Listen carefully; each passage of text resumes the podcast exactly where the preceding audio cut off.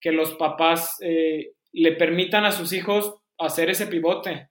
O sea, yo entiendo que en un contexto de pagar universidades y perder un año, perder lo de dos semestres de universidad, pues suena duro el golpe económico y en tiempo de, no, ¿cómo vas a perder el tiempo cambiando actividad?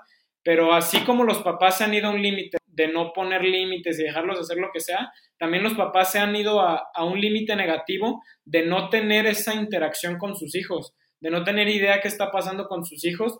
Yo los invitaría a tener esas conversaciones que propicien y generen una plataforma para que sus hijos se, se sientan en confianza de cambiar de opinión, de aprender de nuevas cosas, de probar diferentes cosas, porque somos muy jóvenes para saber a qué nos queremos dedicar. Bienvenidos al podcast Elevando la Conciencia entre Padres. Yo soy Edson Prudón y en este espacio platicaremos de temas que nos atañen a todos los que somos padres. Todo con el fin de ser más conscientes al momento de educar a nuestros hijos. Estoy seguro que te ayudará a ampliar tu visión y percepción como padre de familia. Platiquemos de padre a padre. Bienvenidos. Bueno, pues eh, buenas tardes, buenos días, buenas noches. Bienvenidos nuevamente a este podcast. Elevemos la conciencia entre padres. Y qué mejor que elevar nuestra conciencia que tener un testigo, un, un, testimonio precisamente pues de un joven, ¿no? ¿Cómo opinan? Ya habíamos tenido una plática por ahí con, con Emilio Alfaro en algún momento, otro joven de, de, de 20 años, y ahora está con nosotros Diego Alcalá, un, eh, un, un, amigo que, me, que lo escuché en otro podcast este, y me pareció muy interesante su opinión y la queremos compartir con, con toda esta comunidad precisamente para elevar eh, nuestra conciencia, nuestro punto de vista, reflexionar eh, en cómo estamos educando a nuestros hijos, qué estamos esperando con respecto a ellos, pero sobre todo, qué herramientas les estamos dando a ellos para que puedan pues, eh, desenvolverse de mejor manera eh, en esta vorágine de la vida, ¿no? Así que bienvenido, Diego, muchas gracias por, por, tu tiempo y por tu disposición para estar con nosotros. No, gracias a ti, Edson. Un gusto estar aquí en este programa y, y bueno, reiterarte el agradecimiento público de que alguien de tu generación esté interesado en permear las ideas que vienen de la nuestra. Como te comentaba previo a la plática, normalmente los jóvenes nos enfrentamos al rechazo de las ideas muchas veces con el único fundamento de que pues somos más jóvenes y que sabemos nosotros y creo que es interesante ese choque y ese progreso de las ideas entre generaciones. Entonces, agradecerte y felicitarte por eso. No, muchas gracias. Al contrario, este, eh, yo creo, eh, yo estoy convencido que requerimos más jóvenes como tú, eh, jóvenes valientes, atrevidos, que enfrenten al sistema, ¿no? O sea, que, nos preguntemos si realmente esto que estamos estudiando, esto que estamos eh, ejerciendo, eh, realmente es algo que nos, nos, nos, apasiona, es algo que nos sale del corazón o es algo de sobrevivencia, ¿no? Este, yo creo que ya no estamos en la época en la que eh, un título te salva la vida, un título te va a dar la eh, estabilidad económica, ni mucho menos la estabilidad emocional, ni, ni nada, ¿no? Yo creo que ahí es en donde podemos empezar un poco a, pues, a enfrentar esta realidad, que quitarnos este mito de, pues, de la escuela. Y, y para eso quiero que nos platiques, primero, antes que nada, este, eh, para los que no, no, no te conocen, ¿quién, ¿quién, es Diego? Un, un, una breve biografía de tu breve vida que llevas. Ok, pues muy breve y porque no me gustan mucho los títulos, Diego, primero que nada me defino como autodidacta y creo que ese es mi, mi rasgo principal y es el único título que no, no, va a cambiar a lo largo de los años. Segundo, soy entusiasta del, del espacio blockchain, ahorita muy, muy enfocado en el estudio de cripto y NFTs. Y bueno, también participo en tres empresas, bueno, tres empresas que son al final parte de mismo conglomerado que se dedican a, a la distribución de alimentos tanto en México como en Estados Unidos. Y es a lo que me dedico actualmente, pero con, con plena conciencia de que eso tiene que, tiene y va a ir pivoteando y cambiando a lo largo de los años, por eso lo primero que digo es que soy y seré autodidacta toda la vida. Sí, e, ese es un, concepto que por supuesto es difícil que nosotros lo entendamos, ¿no? O sea, esto de ser autodidacta de repente suena un poco a como vayas aprendiendo en la vida, ¿no? Pero en realidad tenemos tanto internet, tenemos tanta información en la nube que pues prácticamente ahí está ya todo, ¿no? Lo que nos da flojera, pues es buscarla, ¿no? Lo que nos da flojera, pues es, es digerirla, procesarla y como tú bien dices, ¿no? Ser autodidacta, ¿no? ¿Cómo es ser un verdadero eh, autodidacta? ¿Qué, en ese sentido, ¿tú cómo te has desenvuelto? Híjole, yo creo que el verdadero autodidacta se enfrenta a la necesidad primero de un rigor tanto en disciplina como en selección de a qué le apuntas. Como tú dices, hoy hay tanta información que no alcanzaríamos a consumirla y pues bueno, hay una delgada línea entre los curiosos de Internet que ven un par de videos de YouTube que creen que son educativos, pero al final solo se están entreteniendo, y un verdadero autodidacta. El de autodidacta, con ciertas similitudes, un plan de estudios académico tradicional, eh, aterriza, como lo dije, y valga la redundancia, un plan de estudios que implica materias, periodos de tiempo, metas, objetivos y métodos de autoevaluación en función de si aprendimos o no y si sabemos emplear o no lo que se está estudiando, ¿no? Entonces, yo creo que ser autodidacta es más difícil o, debes enfrentarte un mayor rigor que incluso ir a la escuela. Incluso es a la gente que yo invito a atreverse a adoptar sistemas alternativos, les digo que el rigor es el doble y que el esfuerzo y la disciplina debe ser del doble o el triple, porque no hay nadie calificándote y no hay nadie poniéndote deadlines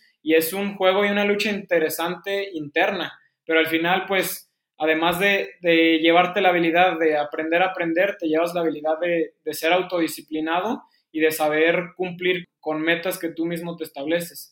Entonces, yo definiría la palabra autodidacta junto al, adjetivo del rigor que conlleva y debe conllevar siempre, esa invitación a la, autoexploración.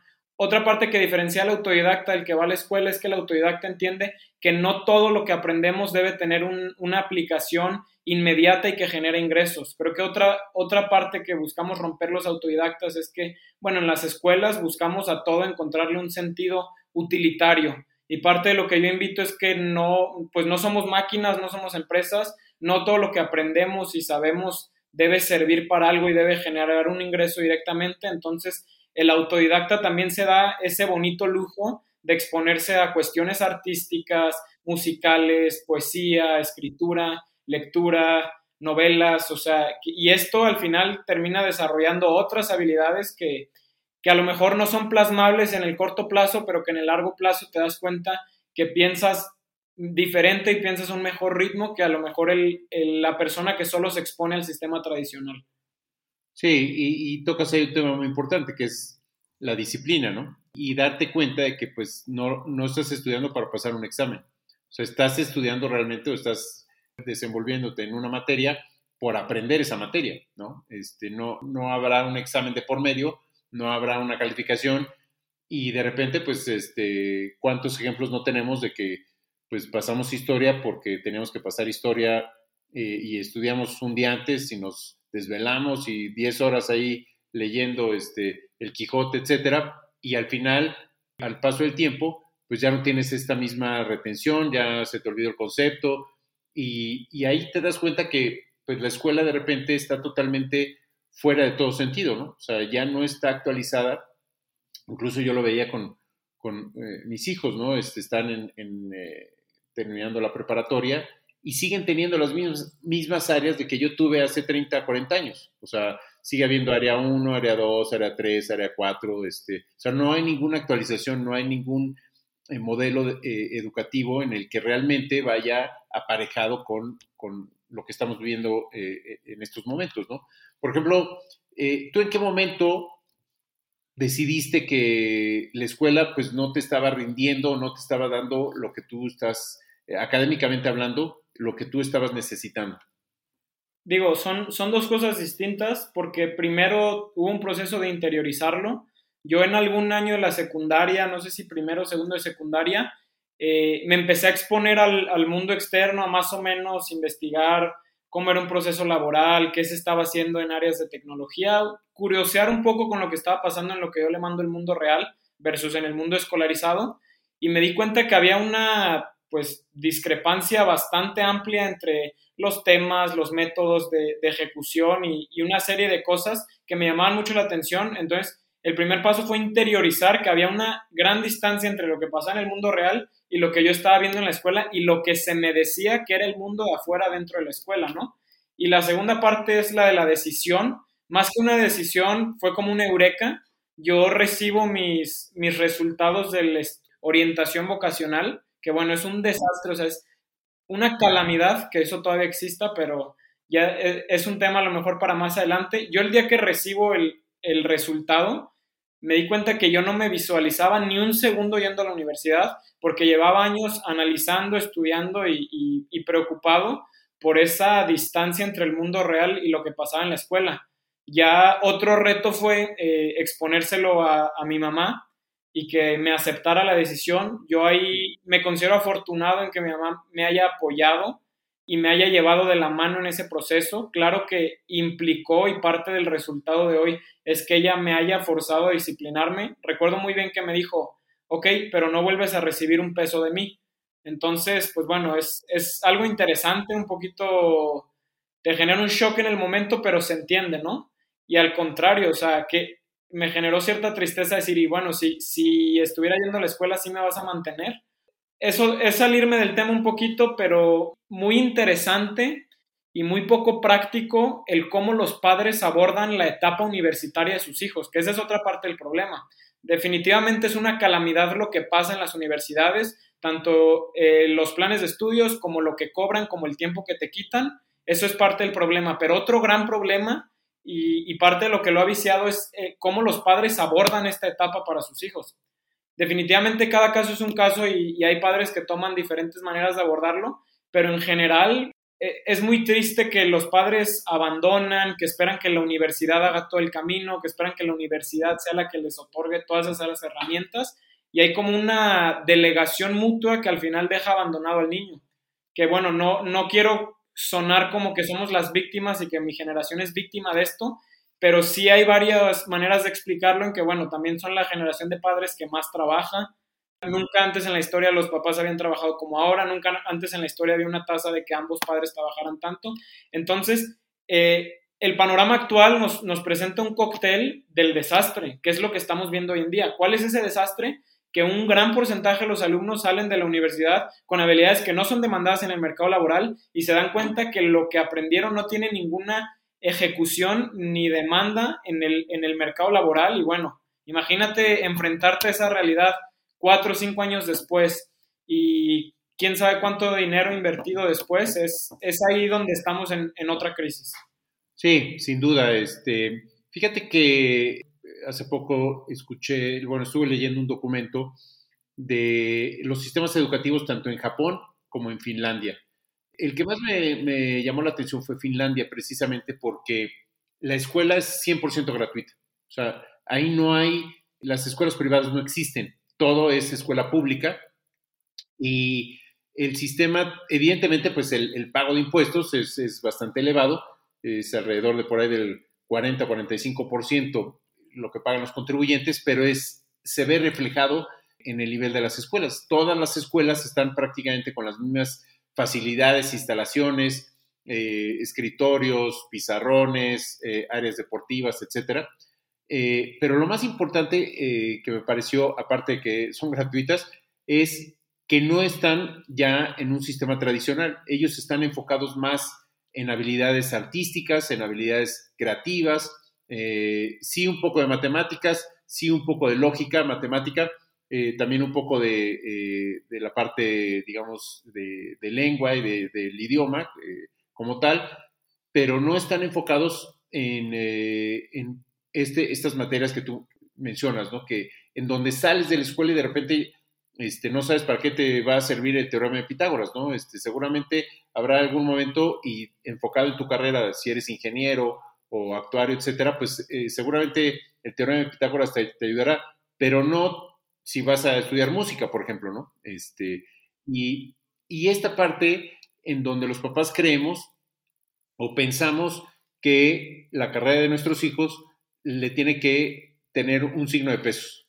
¿Cuánto vas a ganar tú? No estudies determinada carrera porque eso pues no...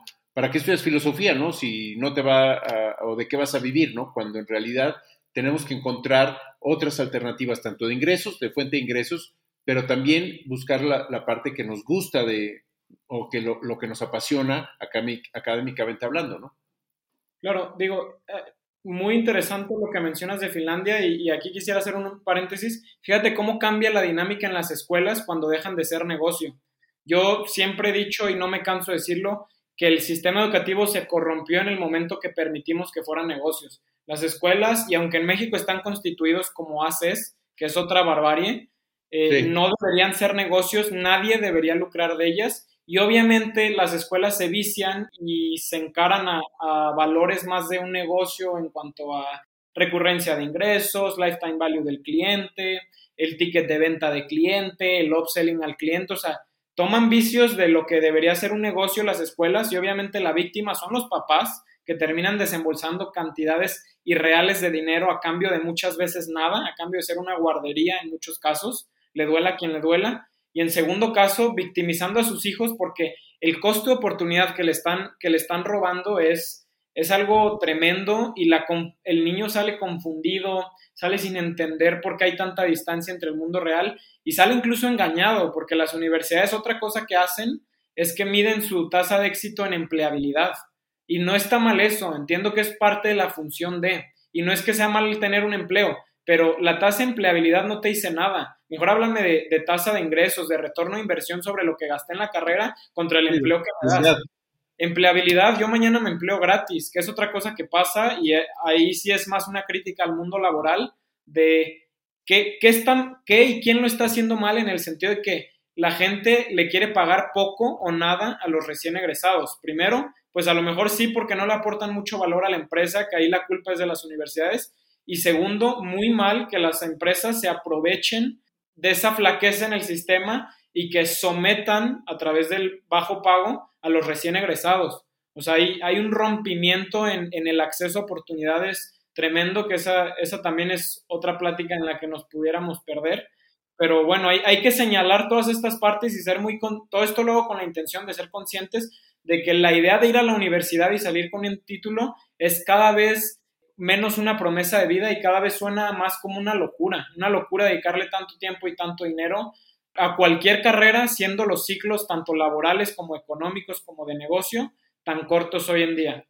Fíjate que eh, en, Japón, por ejemplo, que tiene un sistema educativo o que está en un proceso de transición en un sistema educativo de igual manera mucho más eh, proactivo, ¿no? Más eh, con un enfoque globalizado. Por ejemplo, en, en Japón existe una materia que es, bueno, idiomas, pero no es el tema de nada más aprender el inglés o alemán o francés o incluso español sino que eh, una vez que tomas esa clase, tienes la obligación eh, eh, en el siguiente periodo de vacaciones de ir a visitar un país en donde se habla alemán, o en donde se habla francés, o en donde se habla inglés, o donde se habla español, y vivir la experiencia de practicar el idioma, no nada más de verlo como una materia, sino verlo como un sistema de comunicación, ver de qué manera tú te vas a desenvolver en otro ámbito, con otras costumbres, con otra comida, con otros horarios, y eso es realmente lo que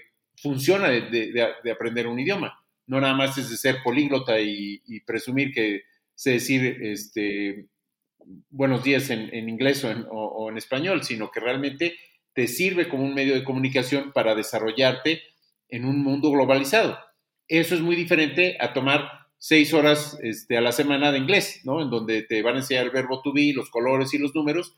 Ah, pero eso sí, eh, la escuela dice que es bilingüe, ¿no? este, cuando no hay una, eh, una aplicación real sobre esto, ¿no? Y otro, otro escenario que pasa en Japón, que independientemente o de forma paralela que está este eh, esquema, eh, fíjate qué curioso, y ahorita que tocaste el tema de la orientación vocacional me acordé, ellos también tienen este examen de orientación vocacional y de entrada ellos desde la secundaria o preparatoria pues dicen, oye, pues de acuerdo a este análisis o este examen, bueno, pues tienes más características eh, de este lado o, una parte técnica o una parte más humana o una parte más eh, financiera, etcétera.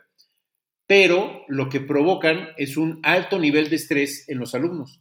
Entonces, cuando ellos les toca eh, hacer su examen en la universidad y lo reprueban, de ahí se generan altos niveles de depresión, altos niveles de suicidio y altos niveles de, eh, pues de, no autovalorarse como personas, ¿no? Porque se sienten totalmente fracasados, que su misión en la vida está totalmente eh, abandonado, ¿no? Y eso es, eso es una parte que me, parece, de acuerdo a lo que estamos platicando, pues se puede ir contagiando en el resto del mundo, ¿no? O sea, el nivel de estrés que te puede generar el reprobar o, no, o que no te permitan entrar a una universidad, ¿no?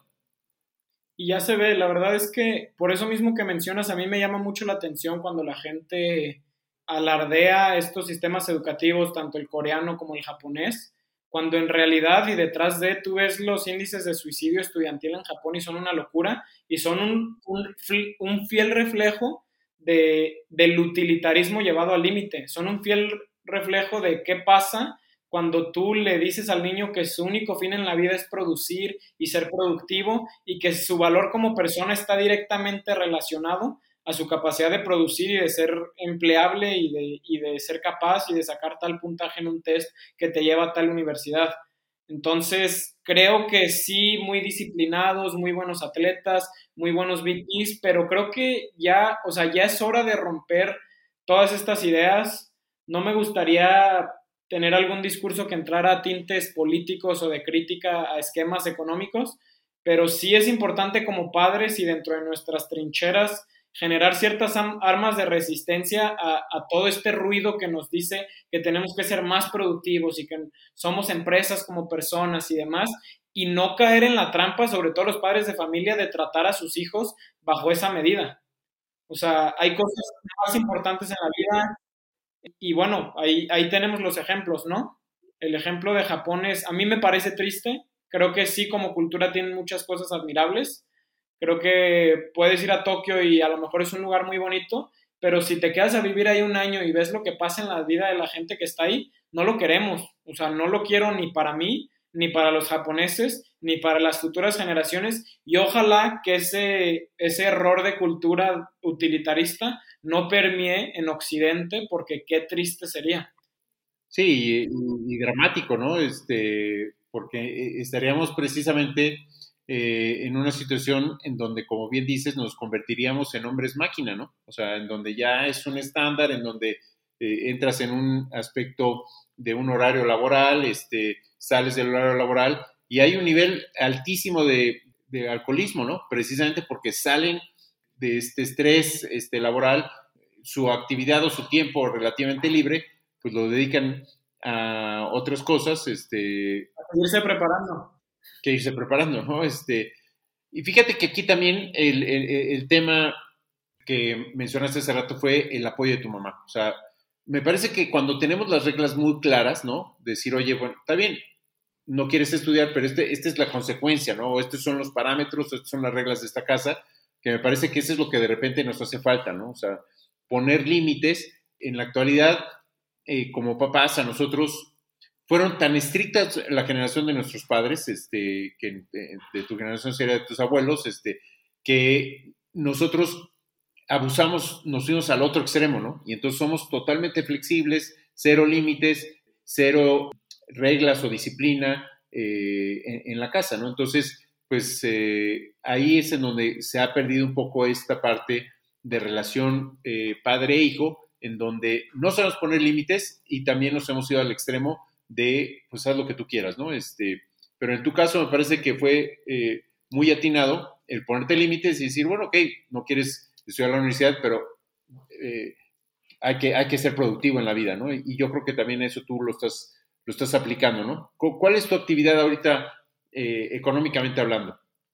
Híjole, principalmente y lo que más tiempo me está tomando, estoy, digo, le digo agencia, en realidad somos tres personas, estamos propiciando, soy un intermediario entre artistas plásticos físicos, por decirlo así, y marketplaces de NFTs. Yo llevo, le hago lanzamientos a artistas. Esa es mi actividad principal. Yo anteriormente, el año pasado, estaba como director de la parte administrativa y financiera de una empresa de envasado y de, alimentos.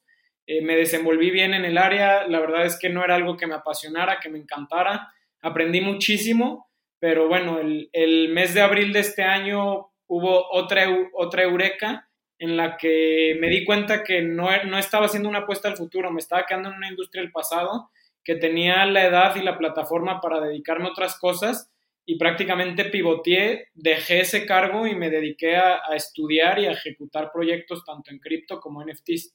Que esa es otra parte que me gustaría destacar, sobre todo que me mencionas que los papás eh, son tu principal público, es que le permitan a sus hijos hacer ese pivote. O sea, yo entiendo que en un contexto de pagar universidades y perder un año, perder lo de dos semestres de universidad, pues suena duro el golpe económico y en tiempo de, no, ¿cómo vas a perder el tiempo cambiando actividad? Pero así como los papás se han ido a un límite de no, de no poner límites y dejarlos hacer lo que sea, también los papás se han ido a, a un límite negativo de no tener esa interacción con sus hijos, de no tener idea qué está pasando con sus hijos. Yo los invitaría a tener esas conversaciones que propicien y generen una plataforma para que sus hijos se, sientan en confianza de cambiar de opinión, de aprender de nuevas cosas, de probar diferentes cosas, porque no, pues somos muy jóvenes para saber a qué nos queremos dedicar. Te digo, yo durante un año fui pues parte del consejo de una empresa y, todo muy padre y aprendí a administrar corridas financieras, negociar con proveedores, negociar con canales de venta, negociar con clientes, facturación, etcétera pero al final era algo que no me llenaba y yo prácticamente estaba esperando una salida. La encontré en el, en el ecosistema blockchain y esa misma invitación le haría tanto a los jóvenes como a los padres de familia. No tengan miedo a pivotear, es algo natural en la vida y entiendan que en un contexto macro, hoy se estima que los ciclos de negocio son de 4 o 5 años. Entonces, entendiendo que cualquier idea de negocio, si es que no entra en el 95% de las que fracasan, independientemente de eso, va a durar 4 o 5 años, pues vamos a tener que pivotear toda la vida. Y súmale a eso que la expectativa de vida todos los días crece porque la medicina ha ido avanzando muy bien. Entonces, híjole, qué, qué terror para el que no conozca su propio proceso de aprendizaje, para el que no sepa detectar qué le gusta, qué no le gusta y para el que no conozca sus propias habilidades. Que ese es un último, un último concepto que, que yo me he llevado muy bien en este proceso, que es enfocarme más en mis fortalezas que en mis debilidades tener esa capacidad y ese discernimiento de saber que así como soy muy bueno para muchas cosas, soy muy malo para muchas otras cosas y no soy de los que cree que hay que ser balanceado y saber un poco de todo. Yo creo que en un mundo hiperglobalizado e hipercompetitivo y donde nos, nos exponemos a tantas situaciones de, pues de competitividad global, debemos estar siempre enfocados en nuestras fortalezas y, pero hay un paso previo a estar enfocados en las fortalezas que es saber reconocerlas, ¿no? Y muy importante que los padres nos ayuden a identificarlas. Yo, pues, fui adolescente también y muchos años no escuchaba a mi mamá, pero después te das cuenta que nadie te conoce mejor que tus papás y son hasta una buena mancuerna, pero obviamente tiene que, se tiene que propiciar esas conversaciones, esas ideas. Entonces, otra invitación tanto a padres como a hijos a que se atrevan a platicar con sus hijos y a tener conversaciones serias con ellos. Al choque de las ideas y al choque generacional que siempre enriquece muchísimo a las dos partes. Sobre todo estas eh, conversaciones serias y profundas, ¿no? O sea, que no le tengamos miedo a este tema de este, cruzar, pues sí, la incertidumbre, ¿no? Y, que nos gane eh, la ansiedad del futuro y decir, oye, pues este, qué va a ser de mi hijo y de qué va a vivir, etcétera, cuando realmente pues lo tenemos muy, muy a la mano, ¿no? Este, eh, fíjate que eh, en este sentido, la comunicación con, con, los jóvenes, la comunicación entre, entre los padres, pues de repente, como dices, tiene que ser seria, ¿no? Y me queda claro que a los 18, 19 años, pues no tienes idea de qué te vas a dedicar. O sea, yo no lo tenía. O sea, yo empecé a estudiar ingeniería, y a la mitad de la carrera pues sí me di cuenta, no, no tenía buenas bases matemáticas, que no iba a tener un buen desempeño en la carrera y bueno, pues me cambié a, a, otro extremo que fue leyes y terminé siendo abogado, ¿no? Pero la verdad es que pues no tienes una conciencia de, este sentido, ¿no? De qué vas a estudiar. Yo he platicado con mi hijo y, bueno, también con mi hija en, el sentido de decir, oye, y si te tomas un año sabático, o sea, este, no pasa nada, ¿no? O sea, te dedicas a otra cosa, te separas de la escuela y vuelves más consciente precisamente de eso que, tú dices, ¿no? O sea, ¿qué realmente me apasiona, ¿no? ¿Qué realmente es lo que me está gustando en este momento? Y como bien dices, que ese es algo que también no dimensionamos, ¿no? Hay ciclos de cuatro o cinco años en la actualidad. Ya no es un trabajo de por vida, ¿no? Que lo que tuvieron nuestros abuelos o nuestros padres, de decir, oye, pues este, te volviste activo de, la empresa, ¿no? Eso ya no existe ahorita, o sea, ya no hay empresas que te van a dejar laboral más de cinco o seis años por muchas razones, ¿no? Y yo creo que esto que mencionas, muy importante que tengamos lo, lo, tengamos presente y en, en plena conciencia, ¿no? Súper importante tener esa claridad y, y fíjate cómo es importante tener empatía como padres ahí, porque si tú no sabías qué estudiar, a qué dedicarte a los 18, 19 años, ¿por qué esperaríamos que los hijos sepan, no? Y otra parte importante y que debemos digerir es, si nosotros como jóvenes no tenemos ni idea cómo se va a ver el mundo en cinco años, perdónenme, queridos adultos, pero ustedes menos. O sea, no, no nos hagamos esta falsa idea de que alguien puede predecir, porque todo, todo nos ha salido mal a la hora de querer imaginar el futuro y no está mal, o sea, pero hay que aprender a vivir y a lidiar con esa incertidumbre en nuestras cabezas, porque nos equivocamos más y es más balazo en el pie querer amarrar garantías que hoy no existen. Totalmente, y, ahí es en donde eh, me parece muy importante eh, este nivel de conciencia que tú tienes. ¿Cómo, lo fuiste desarrollando? ¿Cómo te fuiste dando cuenta y cómo puedes llegar a este nivel de 20 años y tener esta conciencia de decir, pues en donde estoy puede durar 4 o 5 años y tengo que ir viendo lo que, pues, lo que va a seguir, ¿no? Este, sin entrar en esta parte de ansiedad, pero tampoco entrar en este positivismo en exceso, de decir, pues ya este, eh, de aquí voy a hacer el resto de la vida, ¿no? ¿Cómo, ¿Cómo llegaste a esto? Son dos palabras muy simples que es curiosidad y duda. O sea, yo empecé a dudar y yo sé que suena muy trillado y que hoy muchos influencers te dicen duda de todo, hasta de tus ideas, pero realmente empecé a dudar, o sea, tuve un pequeño acercamiento con la filosofía, me gustó mucho la corriente de los filósofos de la sospecha, me gustaba mucho lo que planteaban y desde donde planteaban sus cuestionamientos.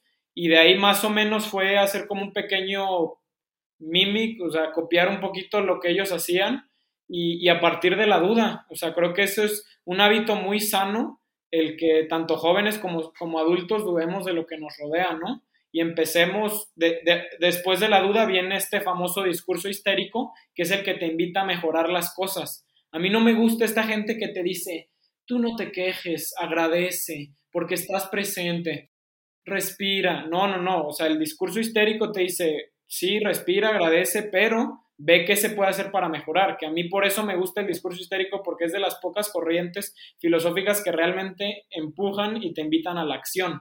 Entonces creo que eh, respondiendo ya un poquito más aterrizado es el acercamiento a este tipo de ideas fue súper importante para elevar mi criterio. Fíjate cómo empecé de dudar a acercamiento a la filosofía, a corriente de filósofos de la sospecha, a el discurso histérico planteado. Y eso creo que fue una serie de pasos que me llevaron a, a elevar ese criterio. Ahora, pregúntame qué de todo eso que te dije me genera ingreso, por qué de todo eso que te dije cobro. Por nada. Es por eso que destaco la, la importancia. La, hay un video muy famoso que se llama La utilidad de lo inútil y yo lo copio como frase es de un filósofo en Aprendamos Juntos de BBVA.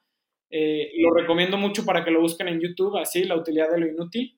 Y bueno, plantea todo esto de cómo, cómo es tan importante desarrollar todas, todas estas líneas de pensamiento que no tienen un sentido aparente en el corto plazo, pero que en el mediano y largo plazo son maravillosas y son algo pues inexplicable, ¿no? Que quisieras compartir. Y creo que todos estamos a buena edad de desarrollarlo. Nos queda mucha vida, como ya lo dijimos, la ciencia y la medicina va a seguir avanzando, entonces a, hacer lo mejor de nosotros en estos años que nos quedan. Tú, por ejemplo, Edson, a lo mejor no vas ni a la mitad de tu vida, imagínate. Ya con hijos que se van de tu casa y vas a la mitad de tu vida, o sea, tienes toda otra vida para hacer, aprender, deshacer, cambiar de idea, cambiar de opiniones, cuestionarte, abrazar nuevas corrientes y bueno, eso, eso es lo que creo que esa es bajo la premisa que todos deberíamos vivir. Sí, este, y aquí es en donde entra la famosa frase de es de sabios eh, cambiar de opinión, ¿no? Y precisamente, pues es eso, o sea, cómo nos cuesta trabajo reconocer que ya opinamos de manera diferente o pensamos de manera diferente, cuando debería de ser prácticamente, si no todos los días, pues con mucho mayor frecuencia de lo que realmente lo hacemos, ¿no? O sea, sí estar cambiando y estar actualizándonos, porque, este, y, y retomando un poco el tema de filosófico que mencionas, pues Heráclito lo dijo hace dos mil años, ¿no? Este, todo fluye, todo cambia, o sea, no te puedes bañar eh, eh, con la misma agua en el mismo río, ¿no? O sea, este, pues, eh, todo va, va, en circulación y ese es algo que no, no, nos cuesta trabajo entender, ¿no? Que no, el día de mañana va a ser otro, otro totalmente diferente, ¿no? Este, cuando hago yo los viajes con los jóvenes, les digo, este viaje es único, o sea, aunque regreses al mismo lugar, aunque regreses al mismo sitio, va a haber otra cosa. Tú ya creciste, ya pensaste de manera diferente, va a haber otra gente que está, va a estar a tu alrededor, va a pasar otro tipo de autobús, va a haber otra persona que te va a atender. O sea, esto que estás viviendo en este momento, disfrútalo, es único, pero no te este, eh, pienses que esto pues, va, a permanecer el resto de la vida, ¿no? Este, y eso es algo que, que realmente tenemos que empezar como papás a primero aprender y a reconocer eso, ¿no? Y después transmitirlo a nuestros hijos, decir, oye, eh, pues ve pensando en los próximos, próximos cuatro o cinco años y después qué viene, ¿no? Este, cómo te vas a estar actualizando. Y ahí es en donde viene la parte autodidacta, porque pues sí, ya terminaste la universidad, pero los conceptos de la universidad, para empezar, están retrasados, ¿no? Pero vamos a suponer que estén actualizados al día de hoy, ¿no? Y que ya en la universidad te estén enseñando blockchain y que y, y NFTs, pero ¿qué va a pasar en cinco años? Que ya saliste de la universidad, esos conceptos seguramente ya habrán cambiado, ¿no? Y te vas a tener que actualizar y te vas a tener que poner a, estudiar. Y si no tienes este rigor de la disciplina, como bien lo mencionaste, no, no vas a seguir progresando, ¿no? Claro. O sea, imagínate, en el mejor de los casos que estuvieran actualizadas las universidades, para cuando terminas ya no lo están. Exactamente. O sea, no, no hay pierde. Y, y esa es la, es que es bien fácil explicar por qué las escuelas duran tanto tiempo, porque es un buen negocio tenerte ahí todo ese tiempo. O sea, no hay otra explicación. Que la gente no se haga ideas por eso entra tanta basura de materias de relleno, tronco común, o sea, todo eso es una razón para tenerte pagando. Yo siempre he dicho, si la universidad, me queda claro que hay casos de universidades gratuitas, pero en el mayor de los casos no es así. Y en el mayor de los casos los padres aspiran a pagar una universidad cara, si bien les va a que su hijo salga becado. Pero bueno, no olviden el costo de oportunidad que hay implícito ahí, ¿no? Pero si la universidad fuera gratuita, optativa y rápida, todo sería distinto. O sea, mi crítica a la universidad sería otra. Incluso yo mismo hubiera ido a la universidad a probarla. Pero gastar ese tiempo, ese dinero para que me hagan perder el tiempo en materias de relleno, en tronco común, o sea, tronco común es la peor broma jamás contada. O sea, es una mentira que nosotros compramos que no, sí, para ver, porque de aquí te vas para allá. Güey, lo único que estás haciendo es siendo un ingreso recurrente para la universidad. Hay que ser más duros en el análisis. Eso, Esa es otra de las invitaciones que le hago a los padres. O sea, ¿por qué el esquema universitario está así? No se necesita ser muy inteligente para entenderlo. Otro tema es digerirlo, ¿no? Y digerir que lo que a lo mejor en su generación si era una respuesta, hoy ya no lo es. Lo que en su generación funcionaba, hoy ya no lo es. Ya no funciona. Y a lo mejor en 20 años vamos a hablar de ciclos de negocio de dos o tres años, cuando hoy hablamos de cuatro o cinco. Sí, y, quiero que quede muy claro lo que estamos tratando de transmitir. No estamos transmitiendo que no estudiemos, o sea, eh, lo que estamos transmitiendo es que la parte de la universidad, bueno, primero este, que fuera gratuita, pero algo más importante, independientemente de la parte económica, es que se actualice el sistema educativo, o sea, que realmente esté aterrizado y esté lo más apegado a la realidad. Yo, eh, como te comento, yo fui, este, egresé de leyes aprendí más en lo que yo trabajaba en una notaría que lo que yo estaba aprendiendo realmente en, la universidad. O sea, de hecho, era una broma muy, muy frecuente del notario que nos decía, tú en vez de que yo te pague, tú me debes de pagar a mí porque todo lo que yo te estoy enseñando, ¿no? Este, pues es la vida real, ¿no? La vida práctica de lo que es realmente la actividad notarial. ¿Cuál sería la propuesta este, en este sentido, Oye, Edson, pues retomando lo que dices, y cabe, está bien hacer la aclaración dos veces, que es, nosotros no decimos que no estudien, al contrario, la invitación es, estudia más y estudia mejor. Y es estudia más, porque la verdad es que en muchos casos es muy cómodo ir a la universidad. Voy, me siento, voy con las amigas, echo lío, voy con los amigos, nos vamos a la fiesta en la noche, entrego un par de tareas. O sea, la verdad es que hoy en día la mayoría de universidades y de carreras y de planes de estudio son muy cómodos, muy fáciles de llevar. Entonces, al contrario, la invitación es primero, rompan ese encanto de que la universidad es la única fuente de validación. Yo a lo que apelo no es a que las universidades desaparezcan, yo lo que sí apelo es descentralizar ese poder de validación que nosotros como constructos sociales hemos dado a las universidades, porque hoy en día que, es la segunda parte de la propuesta, existen tantos programas alternativos que son equiparables o mejores que muchas universidades en México, además de ser más rápidos y más baratos, mi invitación es que no tengan miedo a probarlos, a adoptarlos, a pivotear, a decir, ¿sabes qué? hoy me meto a Platzi a estudiar programación, no me gustó, creo que el marketing digital me gusta más. Mira, hace seis meses estudié marketing digital, pero Platzi ya actualizó el curso de algoritmo de Facebook porque el algoritmo se actualizó. Ese tipo de herramientas y de dinamismo que te dan todos estos programas educativos que están montados 100% online y bueno, también encontrar la manera de rellenar lo que no te da lo online, porque yo también soy muy sí reconozco que hay una parte que las escuelas online no han sabido llenar, que es la importancia de un buen maestro, la importancia de un buen mentor, la interacción. Me queda claro que no es la solución al 100% viable y que no es la mejor solución, pero en lo, que, en lo que resolvemos todas esas dudas y todas esas cuestiones, hay que identificar qué es lo que estamos reemplazando en la escuela y cómo lo llenamos por fuera, porque no me digas que la escuela es el único lugar donde puedes encontrar un maestro. Yo estoy seguro que tú en tu caso, tu notario fue un mejor maestro que cualquier otro maestro que tuviste. O sea, ese es el tema. Partiendo de que ya me, ya me desencanté y ya me animé a probar otras cosas, identificar qué huecos me faltan llenar. Ah, me falta llenar el hueco del mentor, me falta llenar el hueco del networking, de los amigos, y llenarlos. O sea, es que no podemos ser tan flojos en el análisis y en el criterio de decir, esto me lo da la escuela, porque de entrada no te lo da. En segunda, atrévanse a esforzarse y a ir a buscar por su cuenta todas esas cosas que llenar. Y a los papás que acompañen a sus hijos en ese proceso, porque también los papás a veces son muy flojos de decir, pues ya pago tal monto de dinero al mes, pues que la escuela lo eduque y que me lo regresen bien chingón y al cabo que ya va a salir empleado. O sea, algunos no sean flojos, papás, no sean flojos.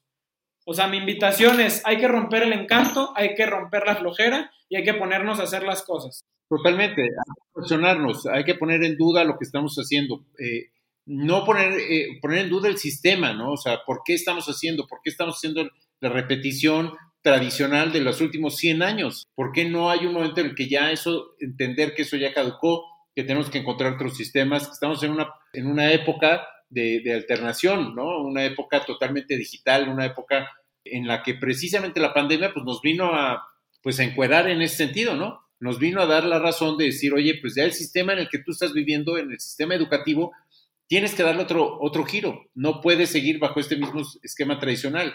¿Y cuánta resistencia hemos tenido al, al respecto, no? O sea, cuánta resistencia tenemos en el caso, por ejemplo, de los primeros meses de la pandemia en donde ya no había clases y que eran en línea, cuánta resistencia hubo al esquema de es que no está aprendiendo, es que se distrae, porque no tenemos este rigor que dices, ¿no? Esta disciplina, este enfoque de lo que realmente estamos aprendiendo, si nos interesa, si no nos interesa, si nos llena, si no nos llena. Son cuestiones que precisamente, bien, muy bien lo dices, por flojos, por decidiosos, por no, no enfrentar este mundo que nos toca vivir, por no enfrentarlo y no cuestionarlo, preferimos seguir siendo el, del montón, ¿no? Preferimos seguir, seguir siendo borregos, eh, siguiendo un esquema y un sistema que ya no funciona, ya no, no es productivo, no es eficiente. Por supuesto que tampoco va a ser la panacea ni el futuro eh, que le va a dar estabilidad a, nuestros hijos, ¿no? Sí, claro, y, me limito a solo hacer lo que, lo que conozco, ¿no? Lo ya he hecho antes. Entonces, ¿cuál sería tu propuesta, este, Diego, de uno como papá, cómo podemos apoyar a nuestros hijos, este, qué entrenamiento, qué ejercicio, qué hacemos con nuestros hijos en ese sentido. Híjole, yo creo que obligatorio primero interiorizar todo esto que estamos platicando ahorita. Yo entiendo que no es fácil digerirlo, más porque muchos papás ya están en una etapa donde ya invirtieron tiempo, dinero y esfuerzo en pagar tal o cual universidad, lo cual no, pues, no concuerdo. Por eso mi crítica es al costo de la universidad primero que nada.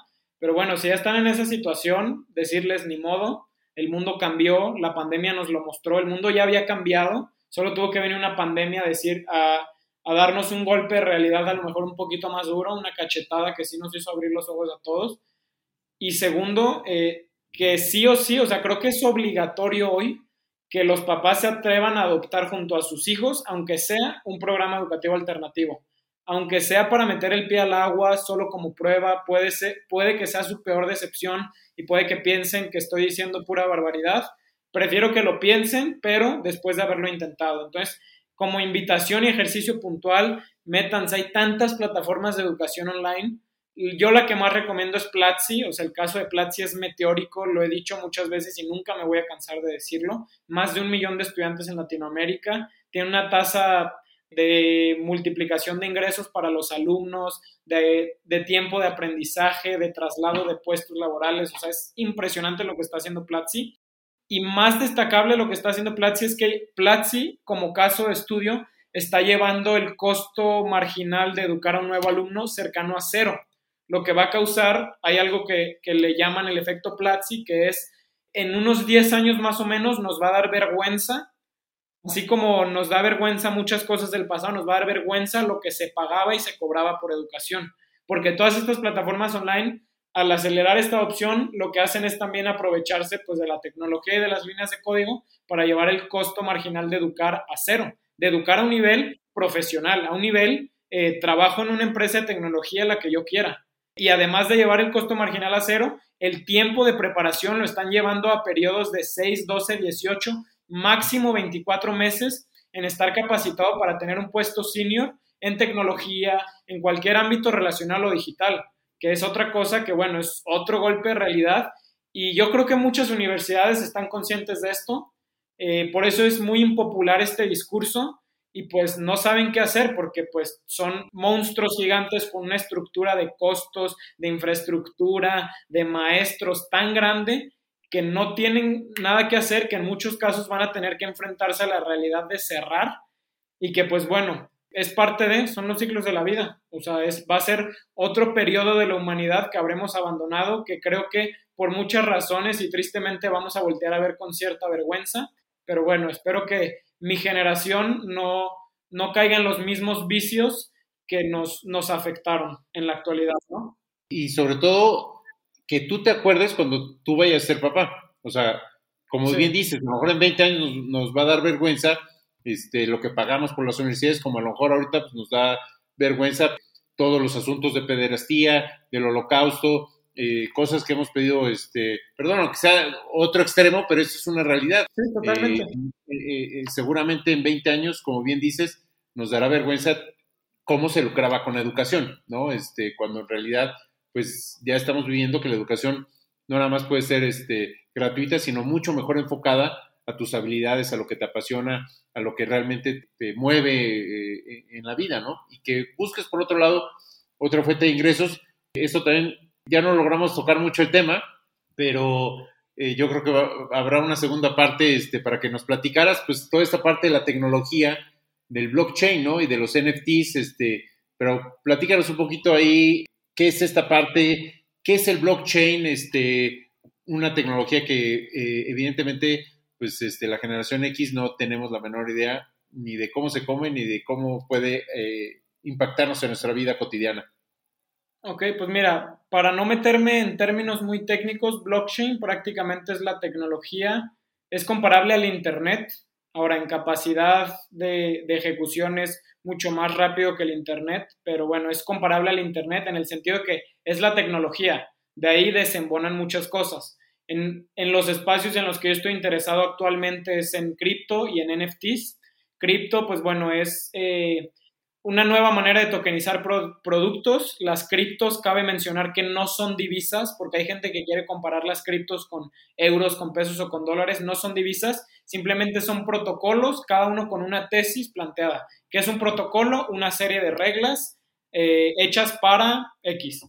Entonces, eh, criptos es el espacio de tokenización de protocolos y proyectos que al, final, en, en ciertos casos, es como comprar acciones de empresas, de redes, de protocolos y, ser dueño de, ¿no? Que por la situación y el, momento en el que están, va a haber una transferencia de riqueza importante y yo lo que estoy viendo es pues estar parado donde va a caer la lluvia, ¿no? Creo que es muy importante el timing. Pero esta plática la estamos teniendo en septiembre del 2021. A lo mejor para mayo del 2023 la adopción es otra y ya no, ya el tamaño de la oportunidad no es el mismo. Entonces, como disclaimer, súper importante el timing no quiero que esto se confunda con ninguna especie de consejo de inversión. Yo estoy platicando de lo que yo hago y lo que a mí me ha funcionado. En NFTs, pues bueno, es una nueva manera de, aprovechando la, la criptografía y la tecnología de blockchain, de validar propiedad sobre cosas. Al final es eso. La gente ahorita por el media noise ha confundido mucho NFTs con criptoarte, pero al final el NFT es un token no fungible que te permite validar la propiedad de algo y el valor está en eso, o sea, en lo que representa el NFT, no lo que es. Mucha gente cae en la falacia de decir, pero ¿cómo que compraron el meme si lo puedo descargar yo en mi carrete? Sí, o sea, el NFT es simplemente el certificado de propiedad que representa el valor de lo que está adjunto, ¿no? Que es, es el otro espacio en el que yo estoy tocando y en el que me quiero desenvolver teniendo pleno conocimiento que pues eso va a permear a más industrias. A cuál no sé, no sé en qué, en qué espacio de blockchain voy a estar en un año, pero en alguno estaré y por eso simplemente quiero estar cerca. Blockchain para mi generación significa emancipación. Blockchain viene a desafiar el método de validación profesional, blockchain viene a desafiar a los bancos, blockchain viene a desafiar eh, toda la estructura financiera antigua, blockchain viene a desafiar incluso estructuras electorales, o sea, blockchain, mira, yo, yo tengo esta idea, yo creo que mi generación tiene la capacidad de cambiar el mundo, no porque mi generación sea más especial o diferente, sino porque mi generación nació en un contexto de tanta tecnología y tanto poder de código que nosotros sí tenemos la oportunidad de cambiarlo.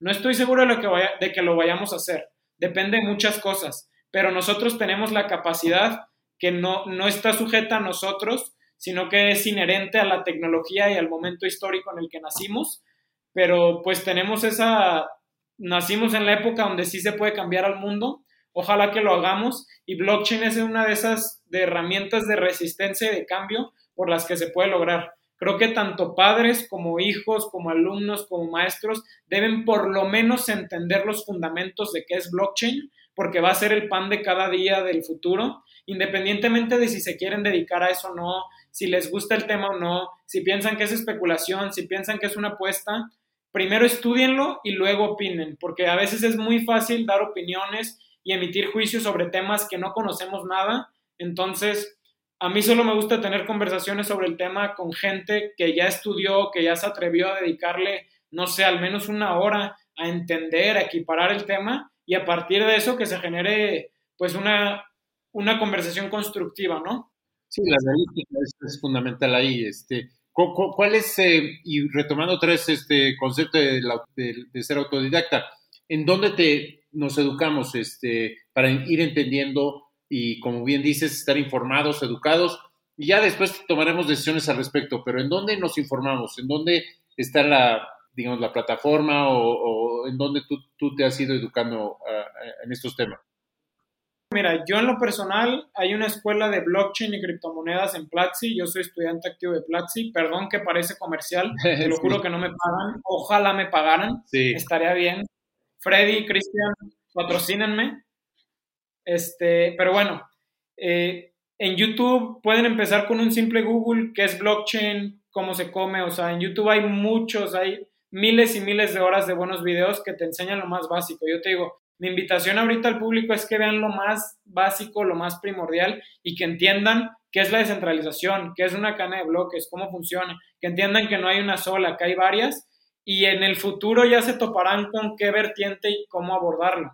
Pero es por lo menos básico entenderlo porque ya es el pan de cada día, o sea, ya es, cada vez es más tema de conversación a nivel mediático, a nivel personal, en los entornos de negocios, entonces, pues hay, hay que entenderlo, es como en su momento el Internet, la gente se negaba, lo rechazaba, lo juzgaba, pero pues bueno, hoy, ¿qué no corre a través del Internet? Así será mañana con blockchain, entonces, están a tiempo. Como último, me gustaría compartir un dato. Hoy en día se calcula que hay 130 millones de usuarios en criptomonedas. Eso, para ponerlo en perspectiva, era el número de usuarios que había a nivel global eh, de Internet en 1997. Entonces, haciendo una analogía un poquito injusta, estamos en la oportunidad de subirnos al Internet como si te subieras en 1997. Aprovechenlo quien quiera y quien no, pues por lo menos des el tiempo y la tarea de entenderlo y estudiarlo. Totalmente de acuerdo. Este, y, yo creo que ahí el punto importante es estar abiertos otra vez a esta parte disruptiva, a esta parte de innovación, a esta nueva oportunidad de aprender algo que todavía no, como bien lo comentamos hace rato, no está totalmente este, consolidado, que todavía no está en un proceso de aplicación eh, eh, en, la vida cotidiana, pero habrá un momento en que sí. Habrá que estar preparados cuando nos caiga eh, como bien dices, la lluvia de todo este conocimiento y que digamos, ¿por qué no le hice caso a Diego en, en septiembre del 2021? Este, estamos en septiembre del 2025 y ya seguramente pues habrá una aplicación mucho más contundente y cotidiana pues de toda esta eh, tecnología, ¿no? Que eh, efectivamente, como dices, estamos este, en pañales, pero tarde o temprano madurará y hay que estar ahí cuando madure. Más temprano que tarde y no serán una, sino serán muchas aplicaciones.